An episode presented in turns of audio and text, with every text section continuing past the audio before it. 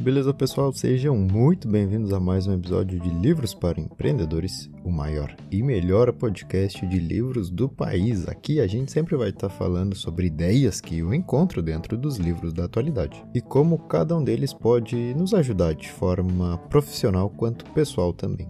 Hoje vou comentar sobre A Arte da Imperfeição, um livro escrito pela Brené Brown, uma autora muito famosa.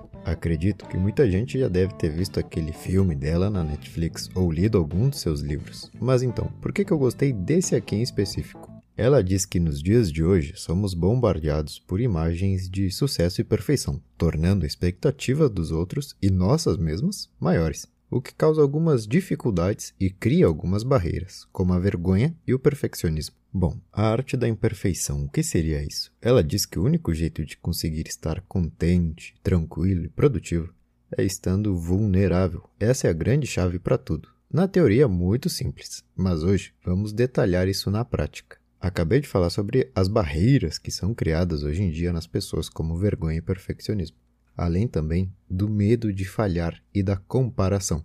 Para se liberar deles, vamos ver esses três seguintes pontos. Primeiro, a coragem de ousar, depois, a compaixão de nos perdoar e, por último, a conexão com outras pessoas. Bom, no início do livro, a autora já nos traz uma perspectiva sobre tudo isso, a palavra praticar.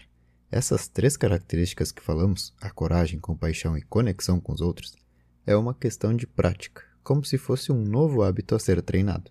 Por que, que isso importa?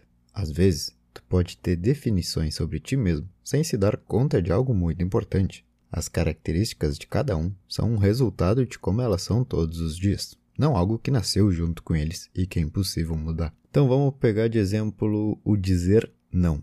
É uma questão de praticar todos os dias com pequenos momentos. Vai no supermercado e espera alguém vir te oferecer um cartão deles. Se nesse momento, com algo tão simples, tu já se enrola e pede desculpas, o dizer não para coisas maiores vai ser impossível. Não é um defeito teu dizer sim para todo mundo é que tu nunca tentou, tu nunca praticou o hábito de dizer não. É simples. Espera a moça vir te perguntar: quer o cartão da loja? E tu diz, sem medo, olhando para a pessoa: obrigado, não tenho interesse. E deu, viu que fácil que foi. E isso, pessoal, é um único exemplo de como as características de cada personalidade é uma prática. Então saiba que tudo aquilo que vamos falar hoje, como a autora traz no início do livro, é questão de ir fazendo todos os dias um pouquinho até fazer parte do teu ser. Próximo ponto que destaquei do livro é a origem da palavra coragem. Hoje em dia, ligamos coragem com heroísmo, mas na verdade, coragem tem a ver com o teu coração. O que, que isso quer dizer? Vamos lá. A raiz da palavra coragem é cor, que do latim significa coração. A tradução mesmo de coragem é falar sem papas na língua, abrindo o coração. Ou seja, olha que bacana, uma pessoa corajosa é aquela pessoa de coração aberto que fala o que sente de verdade. O heroísmo é necessário, lógico, mas aqui ela diz que a verdadeira coragem é a de mostrar seus sentimentos, positivos ou negativos, que isso sim é ser vulnerável. Sempre que mostramos o que realmente queremos, sem ter medo do que vão dizer, nos tornamos mais reais e, como consequência, criamos uma melhor atmosfera ao nosso redor. Isso é o que ela diz sobre tornar o mundo melhor de forma gentil e corajosa, abordar temas importantes, apesar do que tu sinta e do teu medo. Essa é a verdadeira vulnerabilidade. Pessoal, não se esqueçam do título A Arte da Imperfeição. A gente está aqui tentando achar como atingir o principal objetivo do livro que ela quer nos trazer: ser quem somos, sem nos sentirmos culpados. Então vamos seguir. Primeiro ponto entendido: a coragem está relacionada a falar com o coração aberto. E claro, é uma questão de prática, de ir fazendo isso todos os dias um pouquinho. Se quiser, treina com situações mais cotidianas, como recusar os cartões das lojas que te oferecem.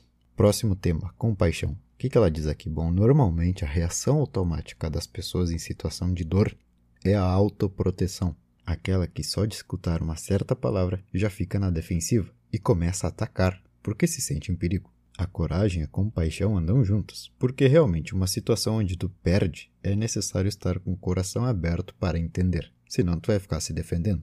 Mais uma vez puxando histórico, a palavra compaixão vem do latim paticum, que significa sofrer junto. Aqui ela diz sobre a questão do medo à dor. Como não quero passar por nada doloroso, faço de tudo para que aquilo, mesmo sem compaixão, me convenha. Compaixão é entender a humanidade, é saber que todos nós somos iguais, porque no momento em que eu me coloco em primeiro lugar, defensivo, e não te escuto, me torno egoísta. E aí lembram que a gente falou da coragem? Uma conversa com o coração aberto torna o mundo melhor. Aqui a falta de compaixão faz o contrário. Mas então qual é o segredo da compaixão? Como eu posso praticar isso? Bom, presta atenção nessa palavra, a aceitação. Compaixão consigo mesmo é me aceitar como eu sou. Compaixão com o outro é aceitar como ele é.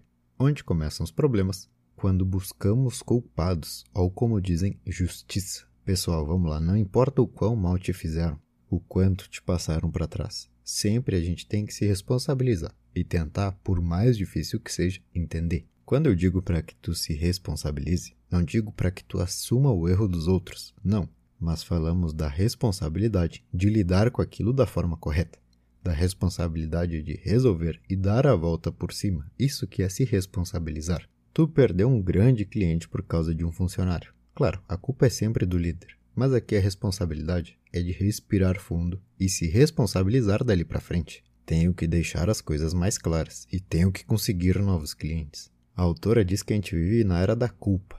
A gente está sempre procurando os culpados, e claro, é melhor estar desesperado atrás de um culpado do que abaixar a cabeça e dizer: Beleza, isso aqui foi injusto, mas eu preciso continuar. As conversas são necessárias na vida? Claro. Se tu sabe quem é o culpado, a gente deve falar. Mas existe um jeito certo para isso. Essa dica é boa para estabelecer limites. Olha o que ela diz. Separe o ser do acontecimento. Vou repetir: separe o ser do acontecimento. Se tu falar da pessoa, talvez ela se ofenda. Como que tu fez isso? Mas que burro! Esse não é o melhor caminho. Mas se tu ficar do lado da pessoa e os dois olharem para o acontecimento juntos, é menos provável que ela se sinta atacada. Me conta, o que aconteceu? Ah, entendi. E nesse momento, não era melhor ter feito X ao invés de ter feito Y? Quando tu vai contra a pessoa, tu não está fazendo o que a gente acabou de falar sobre aceitação. Então, o primeiro ponto é mostrar que eu aceito o que aconteceu, entendi o que tu fez, mas na próxima é melhor a gente fazer diferente. Se lembra, compaixão é a aceitação, tanto com os outros quanto com nós mesmos. E sobre a culpa também, não critica o ser, a pessoa. Tu não pode ser tão burro, ou como eu fui ser tão burro. Não, isso não é necessário. Critica o acontecimento. Na próxima, fica mais ligado. Ou eu mesmo me digo, na próxima eu tenho que ficar mais ligado. E pronto. Próximo assunto é a conexão. Ela diz que a conexão é a energia entre duas pessoas. Agora imagina que tu não tem conexão com ninguém. Essa energia te falta. Hoje isso é até um pouco mais comum, porque temos a ideia de que o mundo está conectado, mas na verdade o mundo só está atento e atualizado. Contato de conectar é outra coisa. A autora diz que nossos contatos mais rotineiros acabam impactando na forma em como lidamos com a vida e tomamos decisões. Pensa comigo, vamos supor que eu vivo em um ambiente péssimo. Quando eu chego no trabalho, o meu chefe também é péssimo. Que tipos de conexões tu tem? Não é algo muito bom para ti estar nesse meio nem com essas pessoas. Agora imagina o mesmo cenário. Tudo sem graça, pessoas negativas, mas o teu chefe é um cara que todos os dias está bem otimista, te diverte, te mostra o lado positivo sobre tudo, te alegra. Essa conexão acaba por equilibrar tudo. Tu precisa dessa conexão. Esse estilo de pessoa é boa para ti agora. Não importa o que aconteça, ele tá ali, positivo, tranquilo, de que tudo vai dar certo. Olha que conexão importante. A energia dessa pessoa acaba sim te influenciando. Passa um tempo e a empresa vai lá e manda o teu chefe para outro estado. Tu acompanha ele pelas redes sociais, mas já não é a mesma coisa. Tu já não sente mais aquela energia rotineira e volta a se deixar levar pela rotina negativa que tu tem. Então, cuidado com o que dizem de que o mundo está conectado. Isso não é conexão. Isso é estar atualizado sobre a vida do outro.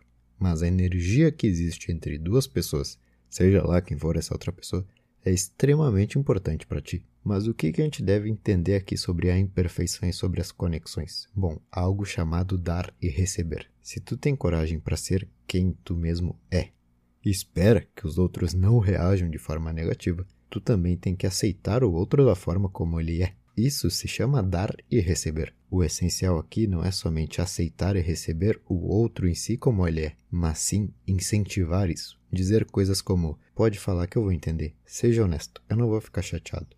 E por mais que seja difícil que tu mostre, tá tudo bem, não se preocupa. Nesse instante a pessoa percebe que tu é alguém que gosta dela por quem ela é. não pelo que aquela relação te oferece. Isso que é uma forte conexão. Então, quando falamos em dar e receber, quer dizer, tenho que praticar mais a minha vulnerabilidade e dar quem eu sou de verdade para as pessoas, mas também devo receber isso delas e pedir a verdade, mesmo quando não me convém. Assim se cria um laço forte, uma conexão forte, como ela diz. O grande desafio das pessoas está em perceber que elas têm seu valor agora mesmo, nesse instante. O que, que a autora quer dizer com isso? Que bom, às vezes tu é rejeitado, seja por alguém ou tu não consegue aquilo que tu queria, e diz: Ah, eles que me aguardem para quando eu for rico. Quero ver o que, que eles vão dizer quando eu pesar 10 quilos a menos. Quero ver a cara deles quando a minha empresa estiver ganhando tanto de dinheiro.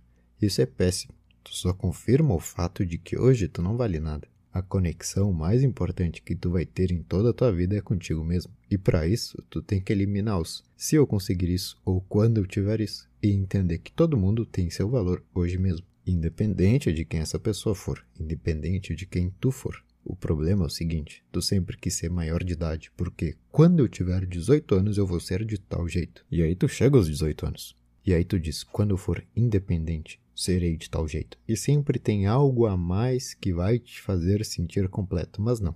Nesse exato instante, tu tem o teu valor. E tu é do jeito que tu é. Isso é único no mundo inteiro. O grande desafio das pessoas é a vergonha. Será que eu posso ser eu mesmo aqui? Temos medo a todo instante de fazer algo errado ou fazer com que a expectativa dos outros não seja atingida. Mas então, como resolver a vergonha? O truque desse livro é o seguinte, pessoal: coragem para ser autêntico. Mas vamos por pontos. Eu tenho que ser eu mesmo, beleza. Onde que está o erro aqui? Eu posso ser eu mesmo em um teatro, em um banco, em um círculo de amigos ou em um círculo de desconhecidos? Onde eu devo ser autêntico? Ótimo. Primeiro, saiba quais características te tornam único o que, que te faz diferente. Porque, claro, que cada ambiente a gente deve nos portar de certa forma, mas tu tem que manter sempre tuas características claras e definidas. Minha palestra em uma escola ou em um centro de inovação não pode ser a mesma. O público é diferente, mas minha forma de ser tem que estar alinhada com quem eu realmente sou. Senão, é algo que não combina. Todo mundo já admirou uma pessoa e não sabia explicar o porquê. Ah, o jeito dela é legal. Isso é ser autêntico. Mas mais uma vez, Exige coragem de abrir o coração, ser quem eu sou e de forma vulnerável expor a realidade. Porque tu sabe que se vier uma crítica, é uma crítica que te incomoda, já que aquela ali é tua verdade. Agora, se eu tenho uma conexão forte comigo mesmo, sei que eu posso errar, sei que minha intenção é sempre a melhor, sei que sempre vou decidir pensando no bem do grupo, por que, que eu vou estar preocupado? Nunca troque a segurança pela autenticidade. Nunca. Mas eu entendo que é um risco. Olha, eu sei que a empresa busca tal perfil, e agora? Eu vou na segurança e demonstro que tenho esse certo perfil, ou mostro eu mesmo quem eu sou? Outro exemplo: todos os palestrantes do evento foram sérios e trouxeram números até agora. E o pior, todos eles estão usando terno e camisa social. Eu gosto de contar histórias, levo as pessoas à reflexão. E o melhor de tudo isso é que eu estou usando minha camisa branca, preta ou cinza. E aí, eu sou autêntico e me exponho ao risco? Ou é melhor eu ir na segurança e mudar tudo de última hora? Claro, pessoal, se esse sou eu, eu tenho que mostrar a minha personalidade e sempre vai ser um risco. A gente sempre pensa em quais características o pessoal gostaria de ver, como eu posso fazer com que as pessoas gostem de mim. Mas olha que doideira, isso é o caminho inverso do que deveria ser feito. Eu tenho que ser quem eu sou. Todo mundo vai gostar de mim? Claro que não, mas é normal, porque eu também não gosto de todo mundo. Viver com risco da imperfeição vai te gerar duas coisas. Uma, os que não gostam de ti não vão estar contigo. E os que gostam de ti vão estar contigo. Quando a gente fala assim, parece algo muito óbvio. E é difícil se tu principalmente se deu conta de que agora, depois de ouvir o que a gente está falando, percebe que vai passar por uma transição. Mas tudo bem. Então, o que é a arte da imperfeição? É a vida que tu recebe quando passa a ser quem tu realmente é, investindo nessas características. Sou perfeito? Claro que não. Aceito isso. E principalmente não serei perfeito nos ambientes que não condizem comigo, e muito menos com as pessoas que não gostam de mim. Pode ser que uma vez ou outra na vida tu mude a tua forma de pensar. E aí, algo que era normal começa a ser questionado. Eu gosto mesmo desse lugar. Eu gosto mesmo de estar aqui. Eu gosto mesmo de fazer isso. Essa é a tua autenticidade. E passar pelas transformações, pelas mudanças de forma vulnerável com todo mundo, é o que falamos da coragem. Então, beleza, pessoal? Esse foi a Arte da Imperfeição. Espero que tenham aprendido algo de interessante. E se quiser tirar o melhor de um livro em muito pouco tempo, eu vou deixar aqui na descrição o link do acompanhamento direto comigo para ler mais. Nos vemos em uma próxima de Livros para Empreendedores. Valeu!